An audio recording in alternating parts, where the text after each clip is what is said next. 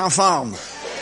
On débute 2015 en force. Amen. Gloire au Seigneur. Ça va être avec vous encore une fois cette année. Et puis, euh, on va être ici jusqu'à jeudi soir, Dieu voulant. Puis euh, notre frère Daniel, on ne s'est pas contacté encore. Je ne sais pas s'il est à l'extérieur, mais sûrement qu'il va se pointer euh, au cours de la semaine. Euh, peut-être une soirée ou deux soirées ou trois soirées. On verra ses disponibilités. Mais à chaque année aussi, c'est un, vraiment un privilège de pouvoir venir débuter l'année du bon pied dans le Seigneur avec vous ici à Grimby. Gloire à Dieu. Vous pouvez nous suivre, vous savez, à chaque dimanche, il y a une nouvelle émission de télévision sur notre site web. Euh, simplement paindevie.org. Puis vous avez une nouvelle émission euh, qui apparaît tous les dimanches. On a fait relâche pour euh, la semaine passée à cause de Noël et cette semaine, la première semaine de janvier. Mais dès la semaine prochaine, on continue dans cette deuxième saison des émissions, les prophéties de la fin des actualités prophétiques. Et puis, euh, on s'en va vers la troisième saison. On a déjà filmé une bonne partie de la troisième saison en Israël, sur les lieux mêmes, il y a quelques mois passés, maintenant au mois d'octobre. Et puis, euh, notre frère, c'est, euh, je ne sais pas si vous connaissez Didier Barré, c'est lui qui fait nos, nos tournages lorsqu'on est à l'extérieur, puis même dans le studio chez notre frère Daniel Drisdel. Puis, il s'est acheté une nouvelle caméra, dernier cri, super HD. Puis c'est d'acheter aussi, il appelle ça un steady camera rack, comme un, rack. Puis euh, il place sa caméra dans le rack, il y a un ordinateur à l'intérieur qui équilibre les prises de vue. Alors on peut bouger, tu peux sauter, faire n'importe quoi, mais à l'écran, ça reste stable. Alors ça a donné des prises de vue vraiment exceptionnelles que vous allez pouvoir voir lorsqu'on la troisième saison va être euh, en ondes sur euh, le site web. Puis euh, déjà, la, première saison, on a eu plus de 100 000 visiteurs d'un peu partout sur la planète. Puis on a déjà dépensé la cap des 100 000 dans la deuxième production. Et ça, ça part de tous les autres réseaux de télévision sur lesquels on est, surtout en Afrique. C'est vraiment, vraiment incroyable en Afrique, la réponse que nous obtenons, parce que c'est vu dans à peu près tous les pays francophones de l'Afrique, puis même plusieurs des émissions sont traduites dans plusieurs dialectes pour rejoindre des pays au sud du Sahara.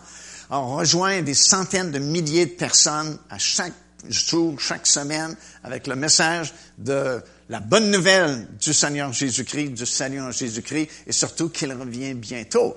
Et c'est vraiment, vraiment bénissant parce que avec le site web, ben, s'il n'y a plus de limites, c'est partout sur la planète. Puis, je ne sais pas si vous étiez ici quand le frère Eugene May est venu l'année passée. Puis, euh, il nous avait donné une parole. Il avait donné une parole de, prophétique sur moi, disant que le ministère de Pain de Vie, ce serait comme, euh, tu sais, des, euh, des gens qui mettent des messages dans des bouteilles puis envoient ça sur l'océan. Puis, whoop, à l'autre bout du monde, il y a quelqu'un qui trouve le message. Ben, c'est exactement ça qui est en train de se produire. C'est comme des milliers de personnes découvrent le ministère de Pain de Vie un peu partout sur la planète grâce à Internet. Puis c'est vraiment l'accomplissement de la parole qui avait été donnée ici quand le frère était venu la dernière fois. Fait on bénit le Seigneur pour cela, puis merci à tous ceux qui sont partenaires avec nous, parce que ça nous permet justement de, d'enregistrer, de diffuser toutes ces émissions-là. Puis, euh, wow, je sais pas, quand, quand est-ce qu'on va pouvoir comptabiliser tout ça, les âmes qui sont venues au Seigneur, puis les victoires qui ont été euh, prises, puis les décisions qui ont été prises. Mais je pense qu'un jour au ciel, on, on, va tout savoir ça.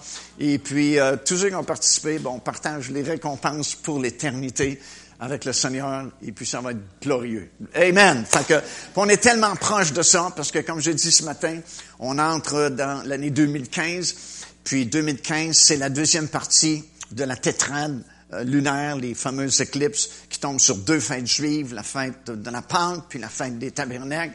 Puis, euh, je ne veux pas répéter ce que j'ai dit ce matin, mais 2015 euh, va être une année très importante au point de vue prophétique également. Tellement de choses qui, euh, ça peut pas être juste du hasard. Là. Il y, a, vraiment trop d'affaires qui arrivent à des dates précises sur le calendrier de Dieu. Puis, euh, si vous l'avez pas encore, ça c'est un petit DVD, ça s'appelle Avertissement. Puis je vous, encourage à vous le procurer, c'est pas cher. Puis ça vaut vraiment la peine parce que ça vous donne tout en détail euh, cette tétrade lunaire, puis les, éclipses solaires aussi qui tombent sur deux dates très importantes en Israël, début de l'année religieuse, début de l'année civile. Et c'est vraiment des signes, je crois de tout mon cœur, que Dieu nous donne pour qu'on se prépare, parce que le roi, comme on a chanté, ben il revient bientôt. Alléluia. Et puis on est la reine qui va régner avec lui.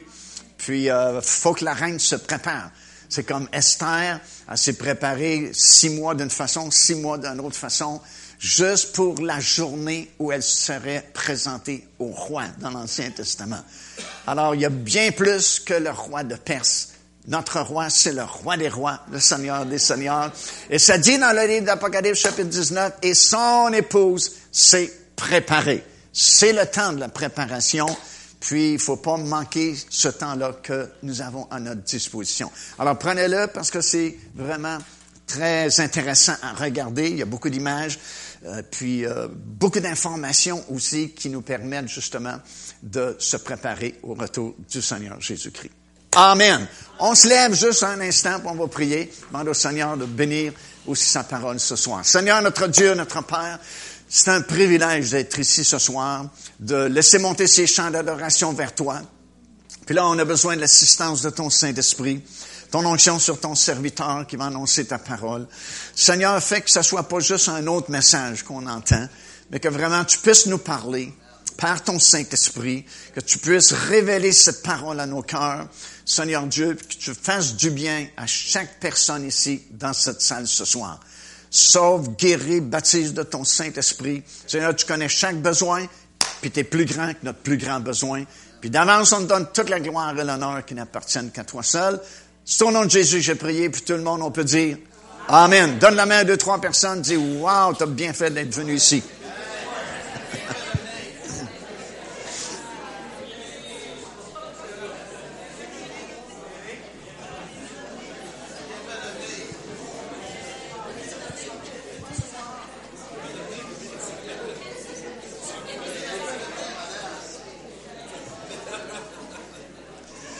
Amen. Gloire Dieu. Veuillez vous asseoir, s'il vous plaît. Amen. Gloire à Dieu. On a commencé ce matin euh, une série de messages qui pourraient porter comme titre Confrontation. Et ceux qui étaient ici ce matin, bien, je vous ai donné un peu le contexte de ce message-là, le titre Confrontation, euh, en disant que lorsqu'on a accepté le Seigneur Jésus-Christ, la Bible déclare qu'on est devenu une nouvelle créature, une nouvelle personne dans le Seigneur Jésus-Christ. Et puis avant d'être sauvé, on marchait dans la même direction que l'ennemi, mais en acceptant le Seigneur, on a fait volte-face, puis là, on est face à face avec lui. Puis lui, ben, il est pas intéressé à nous laisser aller facilement. C'est pour ça qu'il y a une confrontation, et il y a des confrontations entre l'enfant de Dieu et puis l'ennemi qui vient de nous perdre on a pris comme base euh, de renseignement euh, l'Ancien Testament parce que c'est une source de, de renseignements, d'images, de figures pour nous aider à comprendre. Comme on a lu ce matin, c'est écrit, l'apôtre Paul dit, pour notre instruction à nous qui sommes parvenus à la fin des temps. Puis on a pris comme base la grande délivrance que Dieu a accordée à son peuple hors d'Égypte. Alors que il y avait un nouveau pharaon et puis il y avait, euh, il avait mis des travaux forcés, si vous voulez, sur les Israélites qui avaient prospéré beaucoup en Égypte, puis avait multiplié, puis avait peur un peu qu'il y ait un soulèvement, une manifestation, puis que son propre gouvernement soit renversé. Et puis il a, il a vraiment été dur avec eux, mais comme on a vu ce matin, euh, même s'il arrive des choses difficiles dans nos vies, maintenant qu'on est sauvés, même si c'est des épreuves, quelquefois, qui nous semblent très lourdes ou très fortes, euh, faut pas désespérer parce que Dieu est au courant de ces choses-là, puis il nous a pas abandonnés, il nous a pas délaissés. Mais des fois, c'est le seul moyen que Dieu a à sa disposition pour nous faire crier vers lui.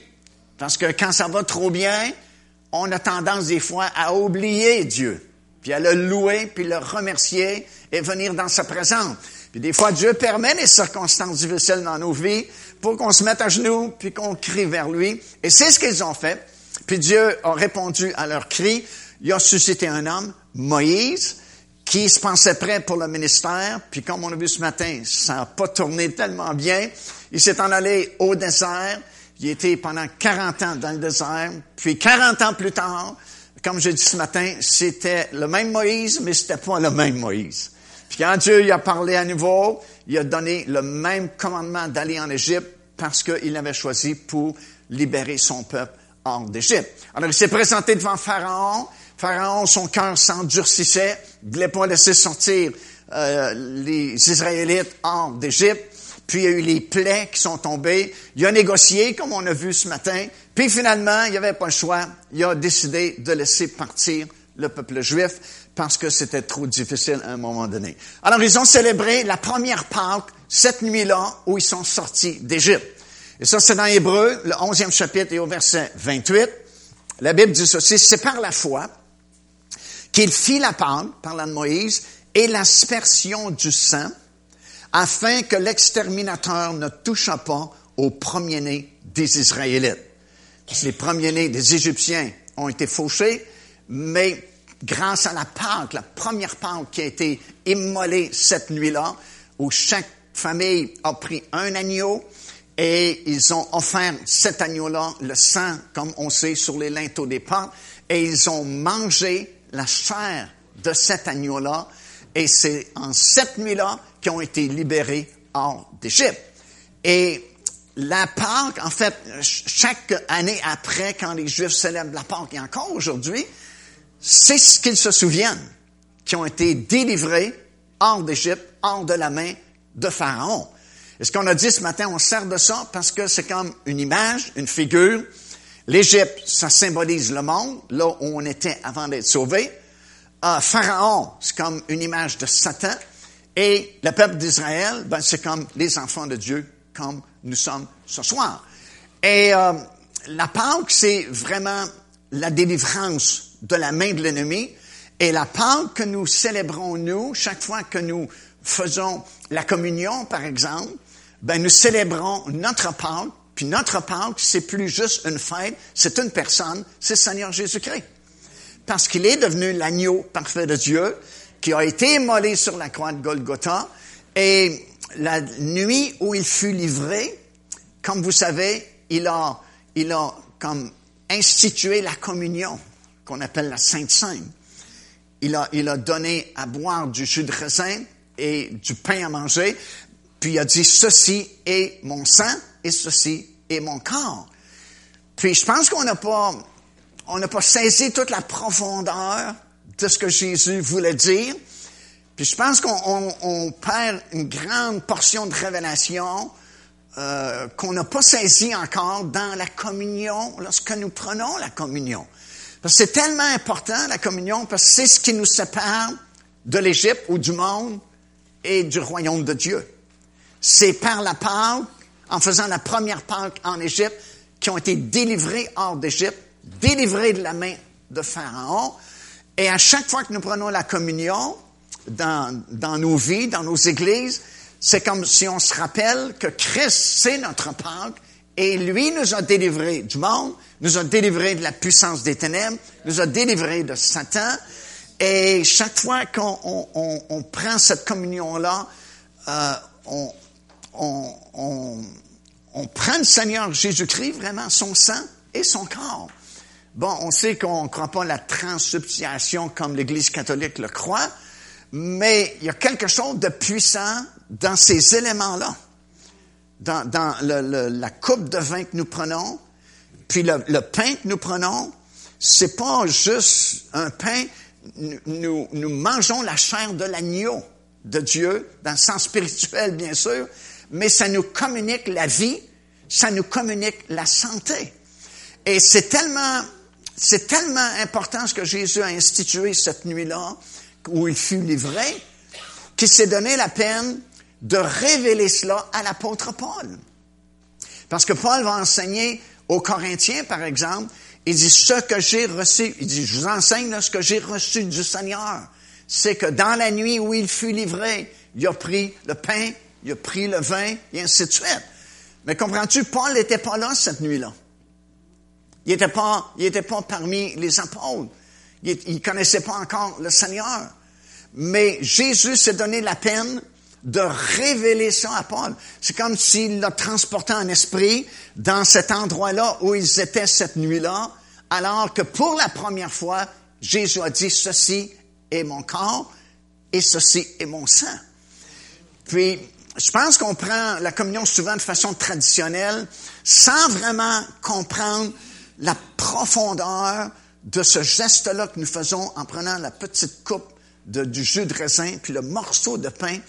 C'est beaucoup plus que juste un petit morceau de pain puis un petit peu de jus de raisin. On prend en nous le sang de Jésus et on prend la chair de Jésus. Jésus a même dit, à moins que tu manges ma chair, tu bois mon sang, tu peux pas être mon disciple. Puis les disciples n'ont pas compris la parole parce qu'ils pensaient qu'il parlait physiquement, puis ils ont été scandalisés. Puis euh, ils ont voulu l'abandonner, même plusieurs sont partis, la Bible dit. Mais c'est comme Jésus n'était pas trop nerveux, parce qu'il s'est retourné vers le petit groupe qui lui restait, puis il a dit, voulez-vous partir vous aussi? Parce que je ne changerai pas mon message. C'est ça la vérité. Et c'est vraiment très, très fort, très puissant. Puis on, se le rappelle ici parce que la nuit où ils sont sortis d'Égypte, c'est à la suite de la première Pâque qui a été célébrée en Égypte. Puis c'est ce qui représentait ce que Christ allait faire plus tard sur la croix de Golgotha, verser son sang et sa chair qui a été donnée. Puis à chaque fois que nous prenons la communion, c'est comme on prend de la vie de Jésus en nous. Puis pendant 40 ans, il a personne qui a été malade dans le désert. Parce qu'il mangeait la chair, il buvait le sang, puis symboliquement, ça représentait Christ. C'est la même chose aujourd'hui, mais de l'autre côté de la croix, c'est comme si on prend le sang, la chair de l'agneau de Dieu qui nous garde vivants, forts, jusqu'à la fin.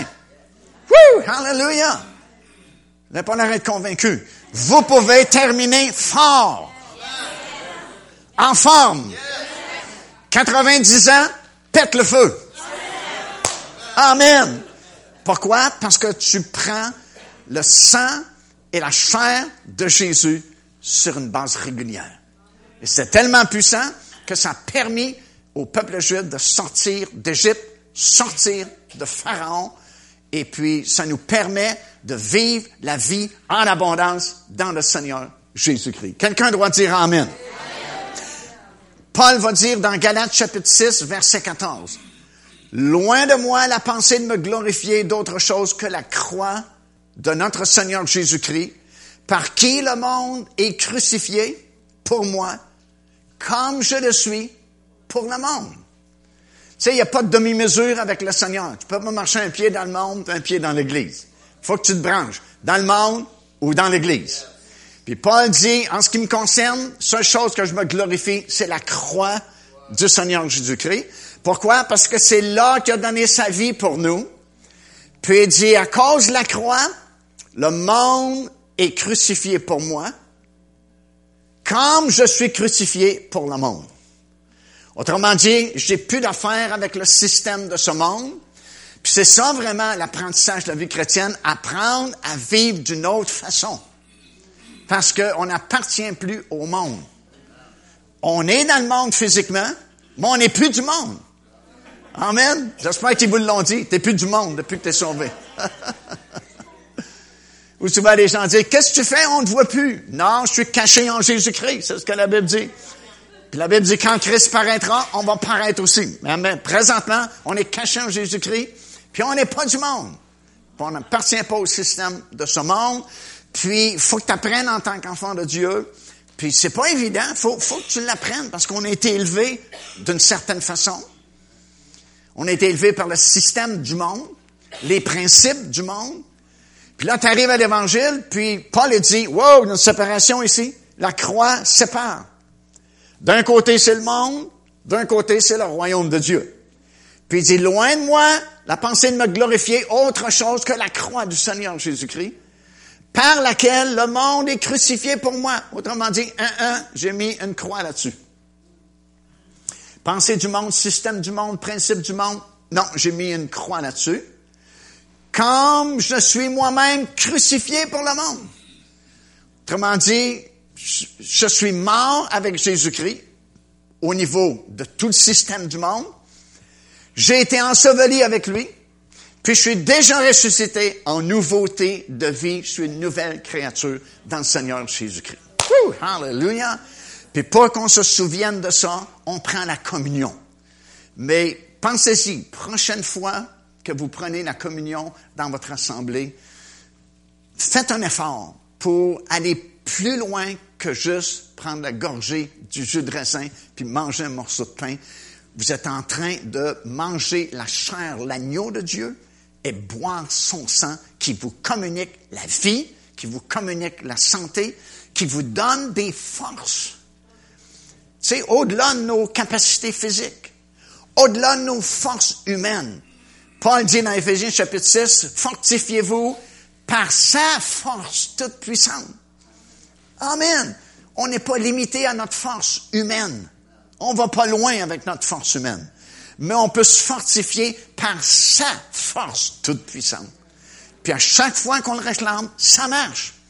Été souvent dans des situations où j'étais au bout de mes forces, à voyager, à prêcher. Puis là, je dis, Seigneur, oh, wow, ce qui est devant moi, je suis pas capable de le faire. Donne-moi des forces surnaturelles. Et à chaque fois, Dieu est fidèle. Il va vous donner des forces surnaturelles pour accomplir la job, faire la mission. Puis quand la mission est terminée, tu retombes fatigué. Mais quand tu as fait la job, tu n'es plus fatigué. Je me souviens une fois, on était dans un pays très loin, puis je suis arrivé, puis c'était un souper des hommes d'affaires, puis une réunion après. J'ai voyagé toute la journée dans différents avions. Arrivé à peu près, justement, peut-être une demi-heure avant la réunion, juste le temps de me changer dans un appartement qu'ils nous avaient réservé. Et puis, c'était long, toute la soirée, préambule, puis témoignage, puis dit, oh, wow, je pense que j'ai commencé à prêcher à 10 heures le soir. J'étais brûlé, j'avais pas d'énergie. Puis là, le Saint-Esprit en prêchant, moi, j'avais dit à moi-même, parce que des fois, les prédicateurs se parlent en même temps qu'ils vous parlent.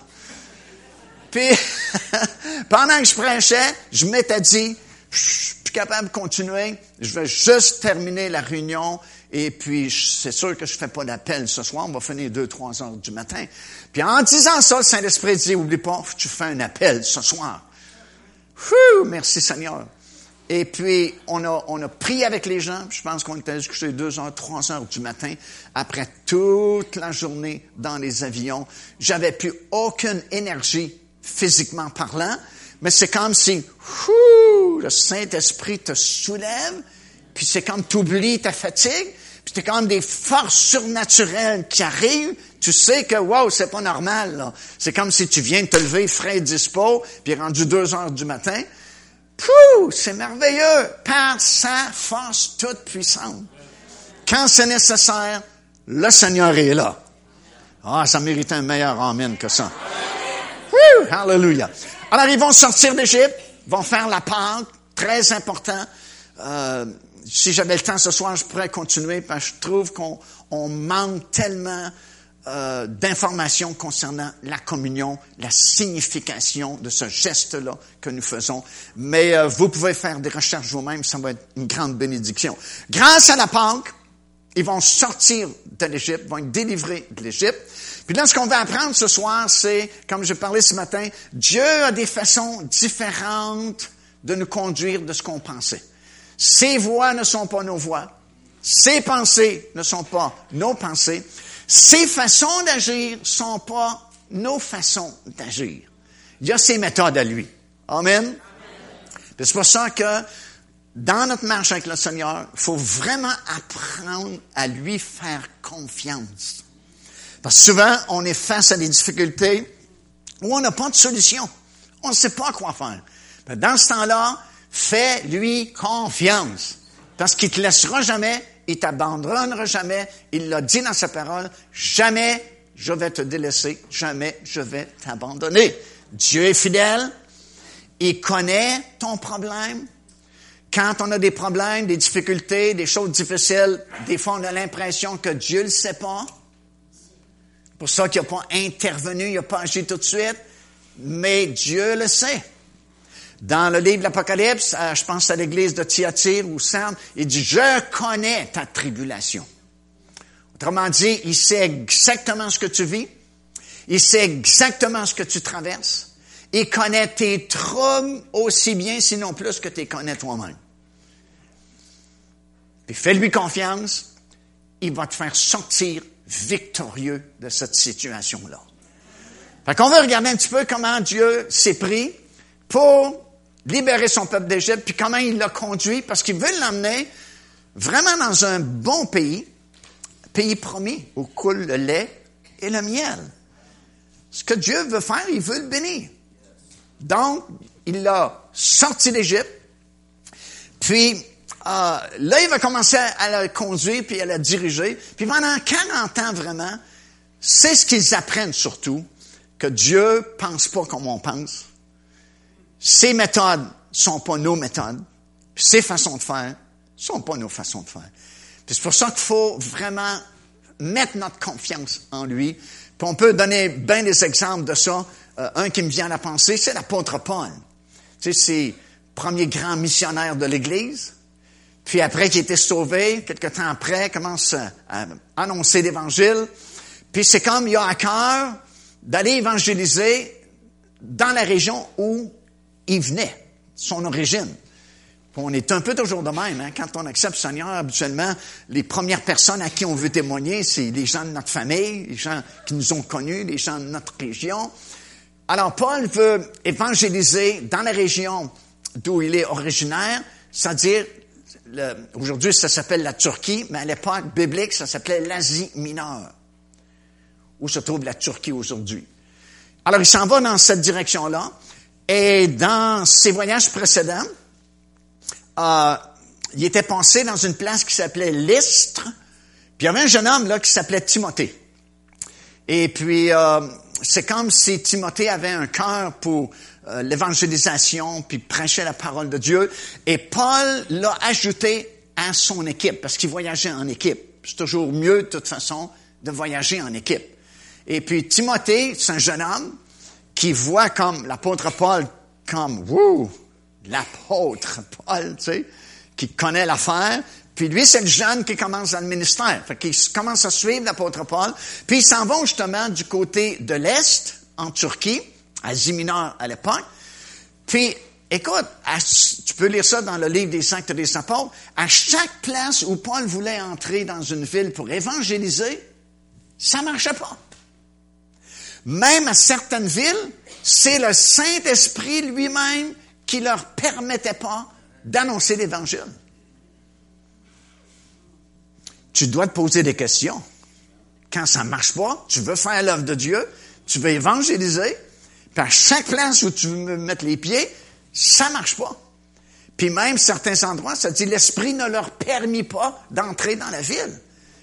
Ouh! J'imagine Timothée qui voyait l'apôtre Paul comme l'apôtre Paul qui peut pas se tromper. Puis là, à chaque place qu'il veut évangéliser, il n'y a rien qui fonctionne. Puis lui-même, Paul, il devait être dans la confusion, se demander pourquoi ça marche pas. Parce que, écoute, ses intentions sont bonnes. Il veut évangéliser. Mais ça marche pas. Puis finalement, ils ont descendu dans un endroit qui s'appelait Troas. C'est juste Troas euh, situé sur un bras de mer qui vraiment sépare l'Asie de l'Europe. Parce que la Turquie, c'est ce qui sépare l'Asie de l'Europe de l'autre côté. Puis là, ils sont sur ce petit bras de mer-là, puis euh, ils ont leur tente, ils vont, ils vont, euh, ils vont se coucher ce soir-là à Troas dans leur tente. Puis durant la nuit, vous savez, Paul a une vision. Il y a un Macédonien qui lui apparaît puis il dit à Paul, passe ici nous secourir. Un Macédonien, c'est pas la salade, là. C'est quelqu'un qui vit en Macédoine, qui vivait en Macédoine. Et la Macédoine, c'est de l'autre côté du petit bras de mer, du côté de l'Europe, c'est la Grèce. Alors, le lendemain matin, il se réveille, et puis euh, il est avec son groupe d'évangélisation, dont Luc, le médecin, et Timothée, et quelques autres personnes. Et ils en ont discuté ensemble, parce que là, c'est plus aussi clair que c'était quand ils sont partis. Quand ils sont partis, sûrement qu'il y avait un plan d'évangélisation. On va en Béthanie, on va à telle place, on va évangéliser, on va fonder une église ici, fonder là. Il n'y a rien qui marche. Alors, c'est sûr qu'ils se posent des questions sur la direction de Dieu dans leur vie. Comment se fait que ça fonctionne pas? Parce que ça dit qu'ils en ont conclu que, parce que Paul a raconté son songe, qu'il avait vu un Macédonien, puis lui avait dit, passe ici, nous secourir. Et puis, ça dit dans votre Bible qu'ils en ont conclu que Dieu les appelait du côté de l'Europe plutôt que du côté de l'Asie. Si c'est écrit, ils en ont conclu que, c'est parce qu'ils en ont discuté. C'est parce qu'ils sont plus aussi sûrs qu'ils étaient une couple de jours avant, quand ils disaient on s'en va en Béthanie, puis on va établir une église là. Là, ils en ont discuté avant de traverser le bras de mer. Puis ils en ont conclu que Dieu les appelait de l'autre côté, direction complètement opposée. Suivez-moi. Paul voulait s'en aller à l'est, en Asie. Puis là, il y a quelqu'un du côté de l'ouest, l'Europe, qui dit, Hey, pense ici, nous secourir. Ils ont discuté, ils en ont conclu que Dieu les appelait à l'ouest plutôt qu'à l'est. Ils ont traversé le bras de mer, traversent de l'autre côté, première petite ville, très petite ville, c'est Philippe. Donc vous avez l'église des Philippiens dans votre Bible. Mais il n'y a pas d'église encore. C'est juste un, village, si vous voulez. Puis, Paul arrive avec ses compagnons et son habitude, c'était de prêcher d'abord dans les synagogues parce qu'il disait aux Juifs d'abord la bonne nouvelle, ensuite les autres. Alors, il s'informe où est-ce qu'est la synagogue du village. Ils ont dit, c'est une trop petite ville, il n'y a pas de synagogue. Hmm. Paul dit, il doit bien avoir quelqu'un qui a une connaissance de Dieu, il doit avoir quelqu'un qui prie, as-tu des réunions de prière? Ils ont dit, ah oh oui, il y a un groupe de femmes. Wouh! Gloire à Dieu pour les groupes de femmes. Amen. Hallelujah. Dans les réunions de prière, habituellement, il y a plus de femmes que d'hommes. Matin de la résurrection, il y avait juste des femmes, pas d'hommes. Et toutes les femmes disent, et tous les hommes disent, ouch. Comme de fait, ils ont dit, il y, a un groupe de femmes qui se réunissent pour prier le long de la rivière ici, à Philippe. Alors Paul dit, je vais aller les voir. Il s'en va sur le bord de la rivière. effectivement, il y a un petit groupe de femmes qui sont là pour prier, sont réunis pour prier. Et Paul va leur annoncer la bonne nouvelle, l'évangile du Seigneur Jésus-Christ. Et il y en a une en particulier qui suit attentivement ce que Paul prêche. Et ça, c'est remarquable. C'est quand tu prêches, T'en as qui t'écoutent attentivement, t'en as qui t'écoutent légèrement, t'en as qui t'écoutent pas du tout. Puis, à force de prêcher puis avoir beaucoup de visages devant toi, tu sais pas mal comment différencier ces gens-là. Tu sais ceux qui sont vraiment intéressés, puis tu leur prêches surtout à eux autres. T'en as d'autres qui sont plus ou moins intéressés, tu leur fais un petit signe de temps en temps. T'en as d'autres qui sont partis complètement, comprends-tu? Ils sont ici dans la salle, mais ils sont pas dans la salle. Tu le vois des fois dans leurs yeux, tu vois ça dans leurs yeux, parce que les yeux, c'est le miroir de l'âme. Hein? Fait que tu regardes dans les yeux de quelqu'un, puis à un moment donné, là, hop, il vient de partir de la salle. Son corps est ici, mais sa pensée est ailleurs. Ils sont en train de planifier leurs vacances au mois de juillet de l'année, qui s'en mais t'en as qui t'écoutent vraiment. Puis ils, boivent tes paroles. Et puis c'était le cas là. Il y a une femme en particulier qui écoute vraiment ce que Paul prêche. Et puis elle a accepté le message. Puis elle était tellement contente parce que c'était, imagine-toi, à cette époque-là, c'était une businesswoman, une femme d'affaires. Il y en avait déjà, il y a 2000 ans passés, des femmes d'affaires. Puis euh, elle a dit, écoutez, elle a dit, je suis ici pour euh, parce que c'était une marchande de pourpre. Puis elle a dit, je suis ici pour euh, des affaires dans la région. J'ai loué une maison, puis j'aimerais ça que vous veniez séjourner dans ma maison pour que on veut vous entendre prêcher encore l'Évangile. Alors, je, je, je vous simplifie l'affaire, là. C'est à peu près comme ça que c'est arrivé. Alors, Paul a dit, OK. Et puis, euh, ils, sont, ils, sont, ils ont séjourné là pendant quelque temps. Puis, pour faire une histoire, une histoire courte, ça a donné naissance à l'Église des Philippiens que vous avez dans votre Bible. parce que vous savez sans doute l'histoire, euh, il demeurait chez cette dame-là, qui en passant, c'était une marchande de pourpre, qui venait, je vous le donne en mille, elle venait de Thyatire. Là où Paul voulait aller prêcher, il y a juste quelques journées auparavant, puis le Saint-Esprit dit non, tu t'en vas en Europe plutôt qu'en Asie. Puis la première convertie en Europe, c'est une femme qui était marchande de pourpre, qui venait justement de Thyatire. Essaye de comprendre la direction du Saint-Esprit avec ta logique humaine, ça vient de péter. Fait que t'es mieux d'obéir puis de faire confiance au Seigneur parce que lui, il connaît tous les plans, puis lui, il sait comment ça devrait fonctionner. Fait qu'elle a accepté le Seigneur, puis il voyageait de sa maison jusqu'au lieu de prière, puis là, j'imagine que ça s'est répandu dans la petite ville de Philippe, puis il y avait de plus en plus de gens qui venaient. Puis vous savez le reste de l'histoire, tu cette dame-là qui avait été possédée de démons, des esprits de divination. Autrement dit, elle prédisait l'avenir. Tu sais, comme on voit des fois, encore aujourd'hui dans un centre d'achat, imagine-toi, avec les cartomanciennes, puis dire l'avenir, puis lire dans les lignes des mains, tout le kit. Puis euh, elle, c'était une professionnelle, puis était engagée par des hommes d'affaires qui l'exploitaient vraiment parce qu'ils faisaient de l'argent avec ce don-là qu'elle avait. Et puis, euh, elle s'est mise à suivre Paul, puis euh, euh Silence qui était avec lui. Et puis, euh, elle prophétisait, imagine-toi. Hey! Elle prophétisait. Puis elle disait, ces hommes sont des envoyés du Dieu très haut, sont venus ici vous annoncer la voie du salut, quelque chose comme ça. Le message était bon, mais la source était diabolique. Pour ça que, surtout dans les derniers jours où nous sommes, un des plus grands dons que tu peux avoir, c'est le don de discernement des esprits. Parce que c'est pas tout ce qui brille comme de l'or qui est de l'or. C'est pas tout ce qui paraît saint et spirituel qui est vraiment spirituel dans le bon sens. Si tu n'as pas de discernement, tu peux t'en faire passer des petites vites très vite. Amen. Parce que le message, écoute, le message est répondu dans la plupart des églises.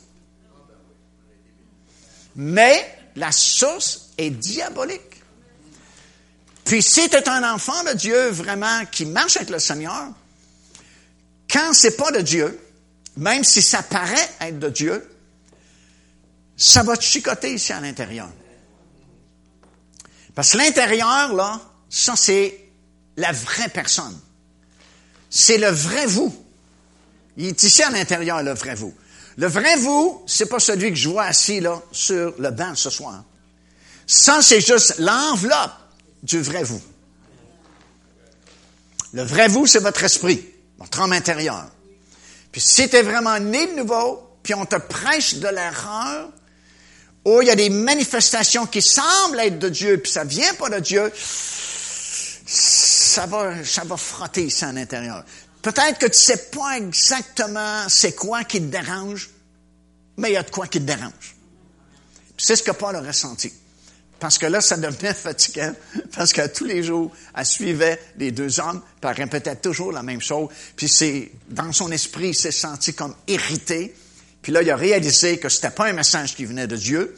Ça venait de la source diabolique. C'était des démons qui parlaient au travers de cette jeune fille-là. Et Paul s'est retourné, puis a commandé aux démons de sortir de la jeune fille. Et les démons sont sortis.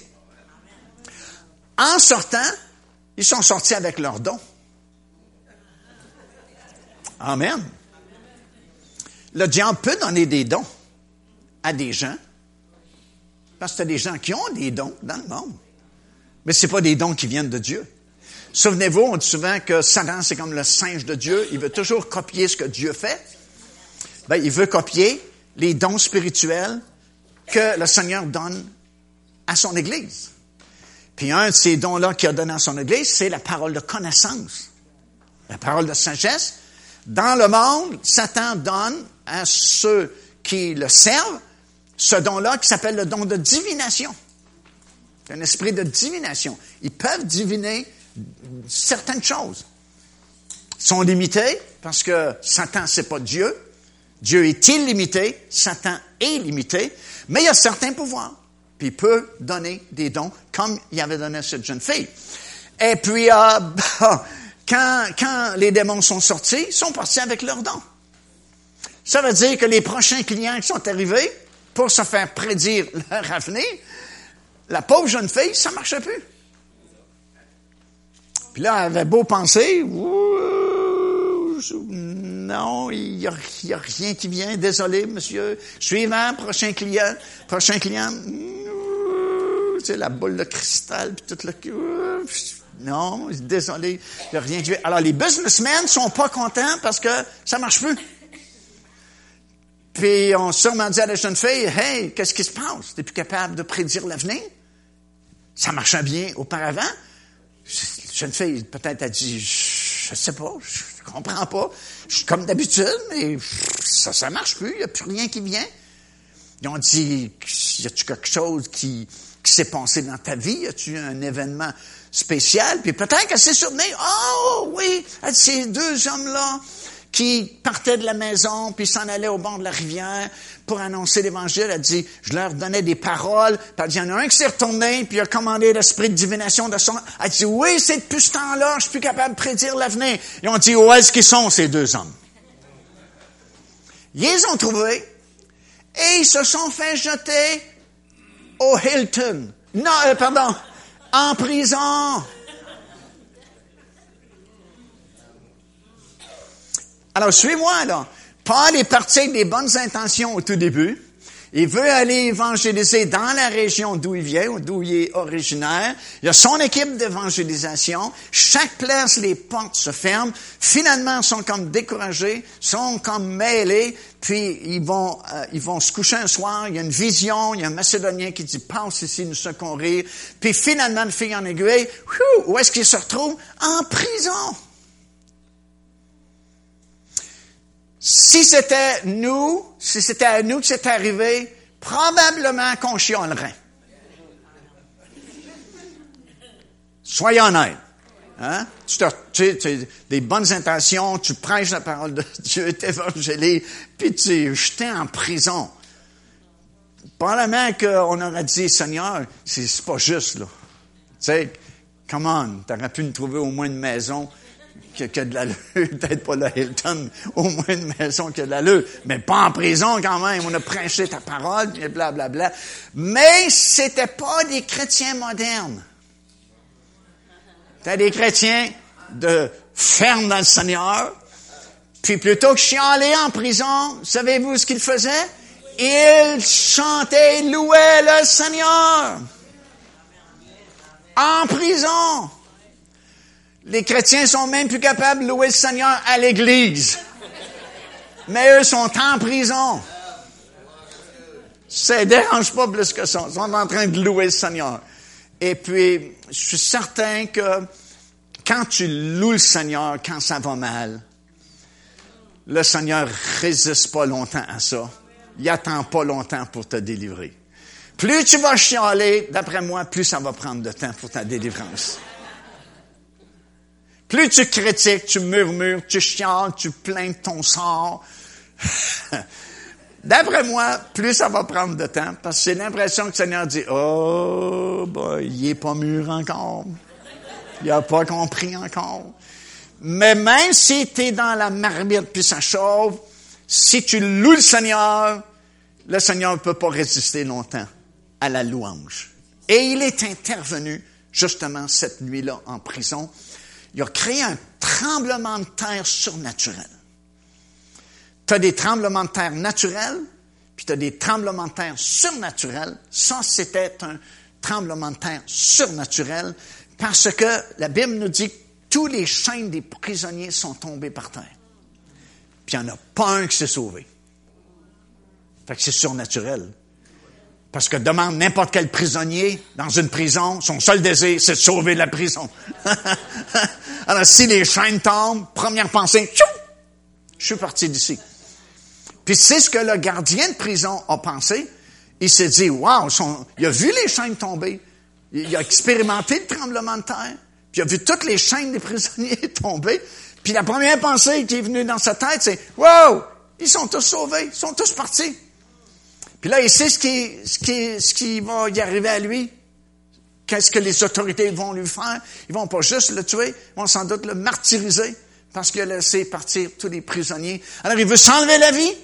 Il aime mieux s'enlever la vie lui-même que souffrir aux mains des magistrats qui vont venir. Et Paul dit, non, non, non, fais pas ça. Regarde, il dit, on est tous ici. Preuve que ce que tu vois là, c'est pas dans le domaine naturel, c'est dans le domaine surnaturel. Puis il est tombé par terre devant Paul et Silas, puis il a dit, que faut-il que je fasse pour être sauvé? Paul dit, crois simplement au Seigneur Jésus-Christ et tu seras sauvé, toi et ta famille. Et c'est ce qu'il a fait. Puis il a fait sortir Paul, Silas de prison, il les a emmenés chez lui, puis ils ont fait des réunions, la famille est venue, la famille été sauvée, puis ça a fondé l'église des Philippiens que vous avez dans votre Bible ce soir. Puis je me dis, Paul, un jour, tu sais, des fois, tu, tu, tu vis toutes sortes d'expériences, tu fais toutes sortes de choses. Puis des fois, euh, tu n'as pas les récompenses que tu t'attendais d'avoir, les félicitations que, ou l'encouragement que tu t'aurais attendu d'avoir. Souvent, les gens vont faire d'autres choses. Puis, euh, je me dis, Paul, un jour, il a dû être vraiment content d'avoir obéi à la direction du Saint-Esprit, même s'il comprenait pas au début pourquoi le Saint-Esprit le conduisait de cette façon-là. Savez-vous pourquoi je vous dis ça? Parce qu'à la fin de sa vie, sais, la fin, toujours plus dure que le commencement. La fin est toujours plus dure que le commencement. Parce qu'au commencement, tu sais, t'es tout feu, tout flamme. Puis avec le temps, tu as été déçu, tu as été désappointé, tu as traversé des épreuves, tu as eu des difficultés, il y a des choses que tu pensais que c'était pour arriver, c'est pas arrivé. D'autres choses que tu pensais pas que c'était pour arriver, et c'est arrivé. Tu sais, on, on traverse toutes ces choses-là dans notre marche avec le Seigneur Jésus-Christ. Puis, si tu fais pas attention, des fois, ça peut autant te détruire que te construire. As bien des gens, tu c'est pas un cliché, on dit souvent, si tout le monde qui a accepté l'Évangile ici, dans cette église, serait ici ce soir, ça fait longtemps qu'on n'a plus de place. Puis c'est la même chose dans toutes les assemblées du monde entier. Ça veut dire qu'il y en a plusieurs qui ont lâché en cours de route. Pourquoi est-ce qu'ils ont lâché? C'est pas parce qu'un bon matin, ils se sont dit, ah ben tiens, nous autres, on lâche tout. Non, non, c'est que ça se bâtit petit à petit. Tu t'attendais à ça, c'est pas arrivé. Tu t'attendais pas à d'autre chose, c'est arrivé. Tu été déçu ici. Euh, quelqu'un t'a blessé. Parce que, écoute, tout le monde est blessé dans le corps de Christ. Jésus lui-même a dit, s'ils m'ont blessé moi, ils vont vous blesser vous autres aussi. Si t'es pas encore été blessé, j'ai une bonne nouvelle pour toi, ça s'en vient. des fois, il y a des gens qui quittent devant des assemblées, hein. Dire, ah, mais pourquoi t'as quitté? Ah, j'ai été blessé. Pauvre toi, tu vas être blessé ailleurs aussi. Puis avec les années, ce que je me suis rendu compte souvent, c'est leur orgueil qui a été blessé. Beaucoup plus que d'autres choses. Alors, parce que au cours des années, tu vas vivre ces choses-là. Tu sais, comme on a commencé ce matin, le titre de ces enseignements, c'est confrontation. Le diable va te confronter. Puis, si tu apprends pas à bien réagir, ben, à un moment donné, on va te perdre de vue. Tu vas lâcher en cours de route. Puis, c'est pour ça que je dis que la fin, toujours plus difficile que le commencement. C'est comme les, gens qui font des marathons. C'est pas quand tu débutes le marathon que c'est dur. Facile au début. Mais ça prend une demi-heure, une heure, deux heures, tu cours. C'est plus dur finir que commencer. Pour ça qu'il faut que tu redoubles d'efforts à un moment donné dans ta vie, quand ça fait plusieurs années que tu sers le Seigneur, puis que tu as vécu bien des choses, puis bien des expériences, à un moment donné, il faut que tu te comme saisisses toi-même, puis que tu t'encourages des fois toi-même, parce que des fois, il n'y a personne qui va t'encourager. C'est arrivé une fois dans la vie de David. Tout le monde le décourageait, puis ça dit qu'il s'est encouragé lui-même dans le Seigneur. Amen, ça se fait. Vous pouvez, vous pouvez vous encourager vous-même. S'il y a personne qui vous encourage, personne vous tape dans le dos, vous félicitez, tapez-vous dans le dos. Il a bien fait ça. Amen. Vous pouvez prendre votre nom, mettons, Jacqueline, Jacqueline, encourage-toi dans le Seigneur, Jacqueline. Wouh! Loue le Seigneur, Jacqueline. Amen. Gloire à Dieu. Si personne ne le fait pour vous, faites-le pour vous-même. Parce que la fin, c'est plus difficile que le commencement. Hallelujah! Je sais même pas pourquoi je vous prêche ce soir. C'était pas vraiment dans ma direction, mais on est en train justement de parler de se laisser conduire par le Saint-Esprit. Hallelujah! Puis même si Paul n'a pas compris au début quand il voulait aller évangéliser avec un bon cœur dans l'Asie, le Saint-Esprit les appelait en Europe, parce que le Saint-Esprit connaît toutes choses, puis il savait que le continent européen était prêt à recevoir l'Évangile, puis le côté asiatique était pas prêt encore à recevoir l'Évangile. Aujourd'hui, c'est contraire. En Europe, c'est très difficile de prêcher l'Évangile. En Asie, c'est pleinement ouvert. Parce que c'est leur temps. C'est comme, euh, j'avais prêché euh, euh, un certain temps maintenant sur le tsunami de Dieu. La parole a commencé à être prêchée à Jérusalem, point de départ de la prédication. Et puis là, on voulait s'en aller à l'Est, mais le Saint-Esprit dit non, c'est à l'Ouest. C'est l'Europe qui, en premier, ont reçu le message de la bonne nouvelle. Ça a traversé l'océan Atlantique, ça a touché l'Amérique. L'Amérique était vraiment touchée, encore plus que l'Europe. Mais là, c'est comme si l'Amérique a délaissé grande partie l'Évangile. On veut plus parler de Dieu, on veut plus le nom de Dieu, on veut plus avoir la Bible, puis ainsi de suite. Puis là, c'est comme si le mouvement est rendu en Asie. C'est plein de réveils vraiment miraculeux en Asie. C'est vraiment extraordinaire. Juste dans une cellule underground en Chine, une cellule underground en Chine, il y a des milliers, je pense c'est 10 millions de membres dans juste une cellule underground. Et vous savez ce qui est en train de se passer en Chine? Il y a tellement de chrétiens, tellement de millions de chrétiens maintenant qui ont accepté le Seigneur Jésus-Christ, qui sont prêts à s'afficher publiquement maintenant en Chine parce qu'ils se disent, on est tellement nombreux maintenant, ils peuvent pas tous nous mettre en prison. Il n'y a pas assez de prison pour tous nous emprisonner. Alors, le mouvement qui a commencé à Jérusalem il y a 2000 ans, a fait le tour de la planète, il est rendu en Asie, puis où est-ce qu'il s'en va? À son point de départ, en Israël. C'est là que ça va se terminer, parce que Paul dit dans Romains chapitre 11, verset 23, 24 jusqu'à 27, tout Israël un jour va être sauvé. Ça va être le point final. L'évangile va, va circuler autour du globe. Puis Jésus a dit dans Matthieu chapitre 24, cette bonne nouvelle va être annoncée à toutes les nations, après quoi viendra la fin. Amen. Ah, je sais pas comment je vais faire finir ce message-là, parce que j'ai juste mon introduction de prêcher. Mais c'est pas grave. On a jusqu'à jeudi. Gloire à Dieu, ça va bien aller.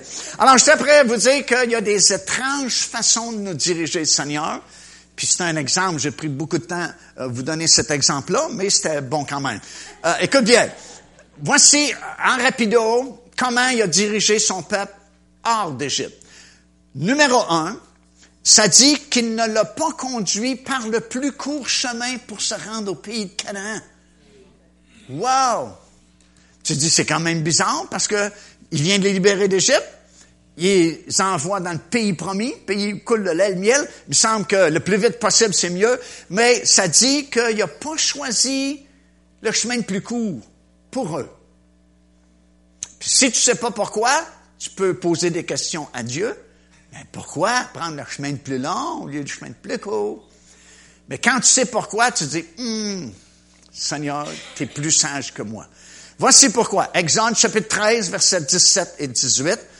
Lorsque Pharaon laissa aller le peuple, Dieu ne le conduisit pas par le chemin du pays des Philistins, quoique le plus proche, car Dieu a dit, le peuple pourrait se repentir en voyant la guerre et vouloir retourner en Égypte.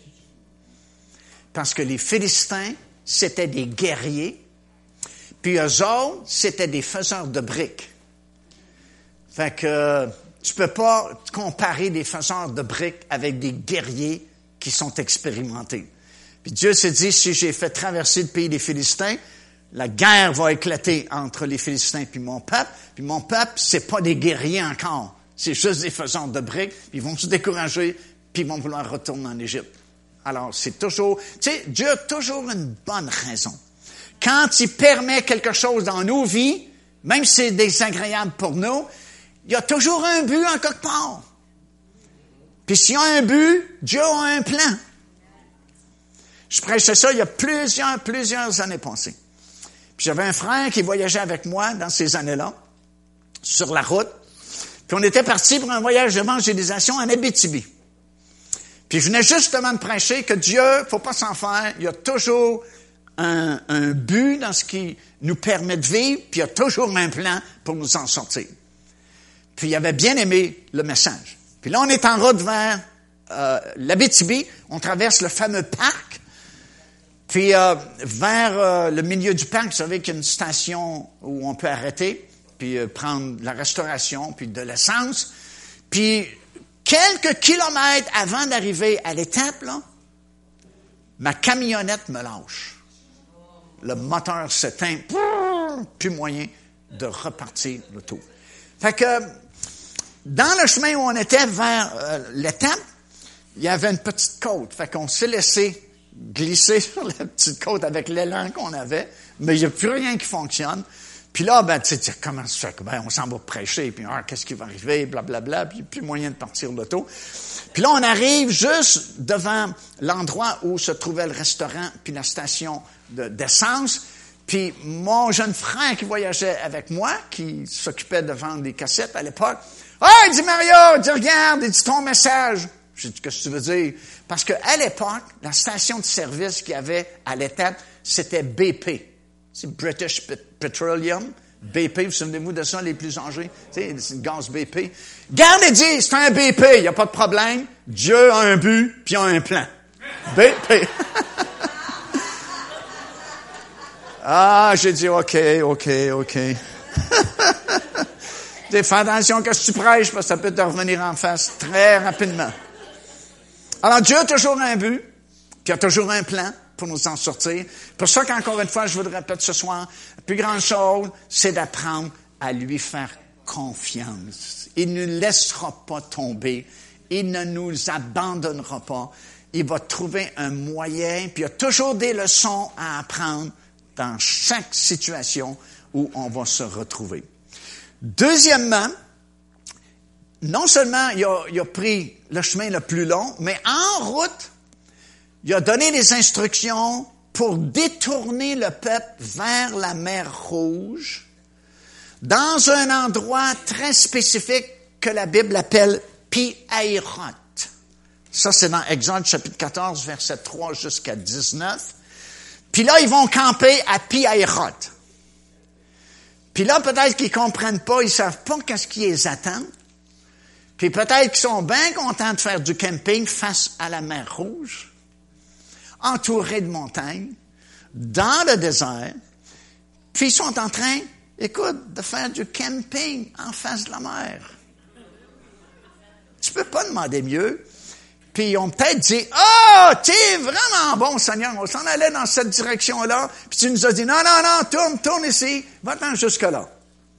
Mais ce qu'ils savaient pas, c'est que Pharaon, lui, en Égypte, il vient de regretter d'avoir fait sortir le peuple d'Israël, d'Égypte. Il vient de réaliser que ce qu'il a fait, il a perdu son cheap labor, sa main-d'œuvre gratis quasiment qu'il avait pour faire de la brique.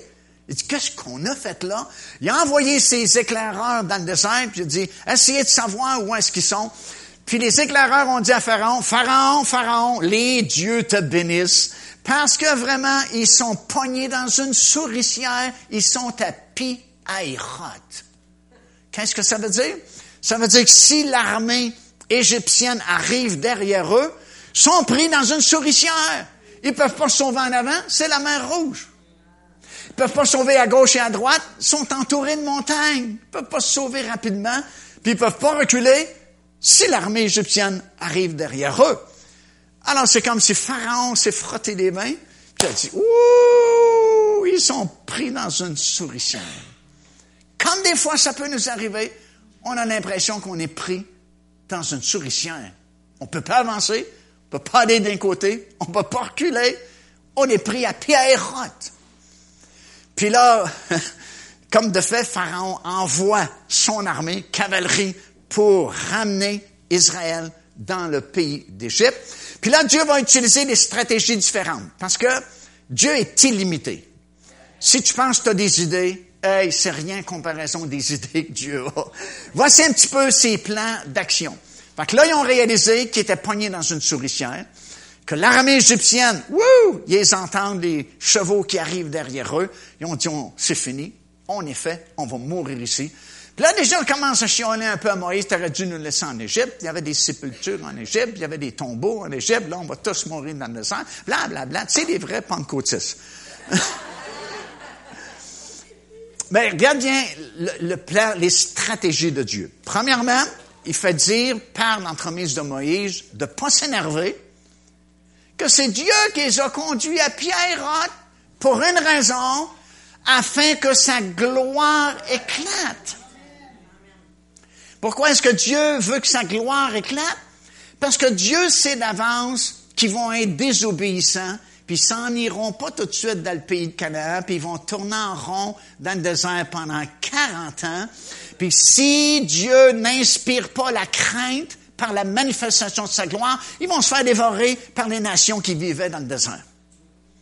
Mais s'ils entreprennent de façon majestueuse, c'est écrit ça dans votre Bible, les nations vont craindre de toucher à Israël parce qu'ils vont réaliser qu'il y a un Dieu qui combat pour eux. Whew, hallelujah! Alors, c'est Dieu qui a permis qu'il soit à Pierre. C'est, c'est, c'est la direction Dieu leur a donnée. L'armée égyptienne arrive, puis là, Dieu va intervenir par une stratégie vraiment spéciale aussi. Rapidement, en terminant. Premièrement, euh, il va, il va faire qu'il y a une nuée qui va apparaître, qui va séparer les deux camps. Israël et les Égyptiens. Puis d'un côté, c'est lumineux, ils voient clair. De l'autre côté, c'est ténébreux. Les Égyptiens ne peuvent pas bouger, c'est noir, noir, noir. Puis du côté Israël, c'est clair, clair, clair. Fou. Puis tu as bien des exemples comme ça dans la parole de Dieu. Comme quand les plaies sont tombées en Égypte, ils tombaient chez les Égyptiens, puis ça ne touchait pas à la région où Israël vivait. Dieu est capable de faire ça, séparer des choses comme ça. Deuxième stratégie, euh, il a commandé à Moïse et il a dit à Moïse, fais entrer le peuple dans la mer. c'est quelque chose de faire entrer le peuple dans la mer. Ils vont tous se noyer. Tu sais, il faut que tu ailles quand même, là, il faut que tu obéisses sans trop comprendre. Puis Dieu s'est mis à souffler. Puis la Bible dit que ça a fait comme des murailles. Je sais pas si c'est devenu de la glace ou de la brique, je sais pas, mais ça a fait comme deux murailles. Puis c'est devenu à sec. Puis le peuple d'Israël est entré à sec. Puis là, ben, le jour est arrivé, il était très tôt le matin, la Bible dit peut-être 4 heures, 5 heures, 6 heures du matin. Là, les Égyptiens, la, nuée est disparue. Ils voient Israël entrer dans la mer. Ils sont sûrement impressionnés parce que les eaux se sont séparées. Ça forme des murailles. Puis ils voient Israël entrer à sec dans le lit de la mer. Puis là, ben, des cavaliers disent, wow, on va les attraper dans la mer. Puis ils, ils sont entrés dans la mer. Mais Dieu a utilisé une autre stratégie. Ça dit qu'il a dévissé les roues des chars des Égyptiens. Il faut être taquin quand même. Hein, Puis ça dit dans votre Bible que ça a retardé leur marche. Je comprends. Il n'a pas passé, les roues s'en vont de chaque côté. Ça fait que ça a donné une petite avance. Dieu va toujours vous donner une petite avance. Alléluia! Même si l'ennemi attaque, même si l'ennemi fait une pression, faites confiance au Seigneur, il va toujours vous donner une petite avance. Alléluia! Fait qu'Israël avait une petite avance, puis finalement, ils sont entrés eux aussi dans la mer, puis là, Dieu dit, piou! Les murailles sont tombées, les eaux ont recouvert la mer comme le sol comme autrefois, auparavant, et ils ont tous été noyés. Puis Israël a eu le temps de traverser de l'autre côté. Puis dans l'Exode chapitre 15, c'est le premier chant de victoire d'Israël, premier chant national de victoire de l'autre côté de la mer Rouge. Wouh! Grande délivrance. Dieu a ses stratégies. Il a ses façons. Faites-lui confiance ce soir. Vous allez toujours avoir une avance sur l'ennemi. Wouh! Voilà Dieu. Et là, ils ont chanté, ils ont crié, puis c'était la victoire de l'autre côté. Puis, qu'est-ce qu'ils ont chanté? Relisez-le dans Exode 15, c'est vraiment intéressant. Qui a plongé le cheval et son cavalier dans la mer. Alléluia. Puis vous savez sûrement l'histoire des gens qui doutent toujours de la parole de Dieu, puis qui disent, ah, c'est une histoire inventée. Parce qu'à l'époque, c'était pas vraiment la mer rouge, de Red Sea, mais c'est une erreur dans les Bibles, c'était de Red Sea, la mer des roseaux. Puis c'était pas profond, c'est juste quelques pouces d'eau, très peu d'eau, et puis euh, faites-vous-en pas avec la grosse victoire, il n'y a pas de grosse victoire là. Puis celui à qui on racontait ça, puis il redoublait de louange. Wow, merci Seigneur, c'est extraordinaire. Il dit, tu comprends pas? Je suis en train de te dire, il n'y a pas de miracle là. C'est de Red Sea au lieu de Red Sea. C'est juste comme un ruisseau, juste ça d'épais. Fait qu'il n'y a pas de victoire. Oh, c'est extraordinaire. Puis tu comprends pas ce que je veux dire. Ben, il dit oui. Dit, si c'est vrai ce que tu dis, c'est encore plus glorieux. Dieu a noyé l'armée des Égyptiens dans juste quelques pouces d'eau. Alléluia. Tu peux pas gagner contre quelqu'un qui est positif puis qui déclare la parole de Dieu. C'est comme cette vieille veuve qui euh, était veuve depuis longtemps, puis elle louait le Seigneur, elle priait à haute voix le Seigneur, puis son voisin, ça le dérangeait vraiment, parce que c'était un athée, puis c'était vraiment une mauvaise personne. Euh, il était reconnu dans le coin comme étant le diable en personne. Et puis finalement, elle a eu une épreuve un peu spéciale, euh, avait plus d'argent pour acheter même sa nourriture. Puis là, ben, criait au Seigneur, plein poumon, oh, entreprends pour moi, merci Seigneur, tu vas entreprendre. Et ça le fatiguait, le monsieur à côté. Finalement, ça l'a tellement fatigué qu'il s'est dit, je vais y fermer la boîte, je vais aller y acheter de l'épicerie. Fait qu'il est acheté une grosse épicerie, il a mis ça à sa porte, frappe à sa porte, puis il s'en va notre veuve ouvre la porte. Oh, voit tous les sacs d'épicerie. Comprends-tu qu'elle est encouragée, puis elle est reconnaissante? Ah, merci Seigneur, merci, oh, merci, tu es bon Seigneur. Ah, oh, tu répondu à mes prières, tu as fait qu'une épicerie carrée. Oh, merci. Le pauvre monsieur à côté, il dit, oh non, je pensais que se tairait. Puis, fait qu'il est choqué vraiment.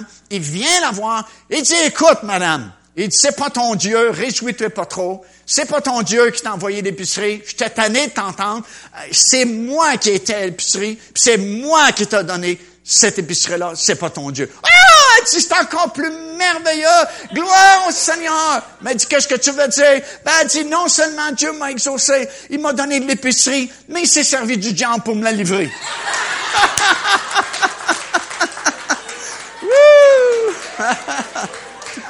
Alléluia!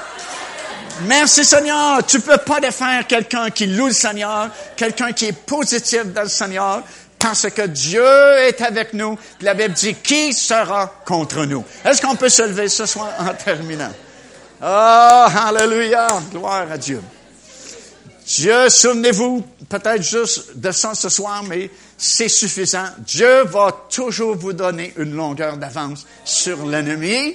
Puis il peut même se servir de l'ennemi pour entreprendre des choses dans votre vie parce que Dieu contrôle toutes choses. Puis souvent, il sert même de ses ennemis pour faire du bien à son Église, à son peuple. Alors, on est du bon côté quand on a accepté le Seigneur. On est du côté de celui qui est fidèle, de celui qui tient ses promesses, qui ne nous lâche pas. Il va nous tenir ferme jusqu'à la fin.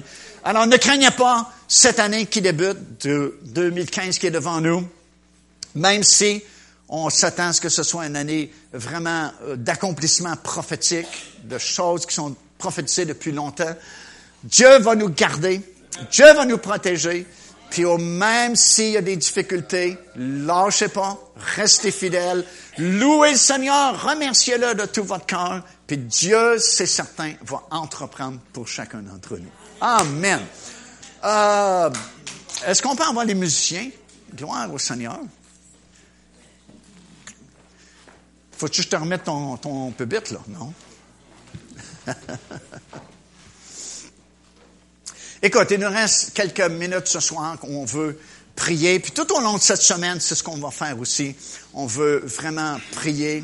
Euh, non seulement prier avec vous, mais que chacun d'entre nous, on puisse entrer dans la présence de Dieu, qu'on puisse le louer, qu'on puisse justement apprendre à lui dire merci, même si c'est des situations qui situations difficiles peut-être dans votre vie ce soir, au lieu de chialer, remercions le Seigneur pour sa fidélité, remercions-le pour sa bonté, déclarons qui il est, comment il est grand, comment il est fort, comment il est puissant, comment il entreprend pour nous, et vous allez être surpris de la rapidité avec laquelle la victoire va venir dans votre vie. Parce que plus tu murmures, plus tu critiques, plus tu crées une atmosphère difficile pour que Dieu puisse travailler. Soyons positifs, soyons des enfants de Dieu vraiment reconnaissants envers leur Dieu. C'est ce qu'on va faire ce soir, aussitôt qu'on commence avec nos chanteurs musiciens. Tous ceux qui veulent venir, c'est ouvert ici en avant. On va venir louer le Seigneur, ouvrir notre bouche pour le remercier, puis on va voir comment le Saint-Esprit va conclure cette réunion ce soir. Amen. Hallelujah.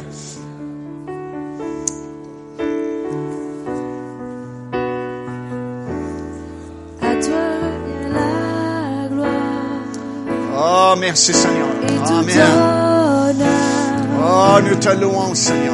Élevant nos mains en adoration. Yes. Ton nom. À toi la À toi la gloire, Seigneur.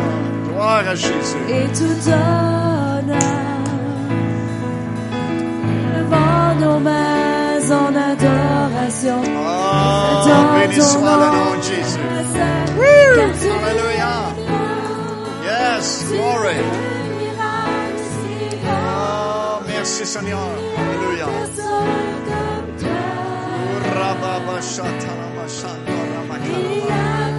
Oh, sois loué, Seigneur.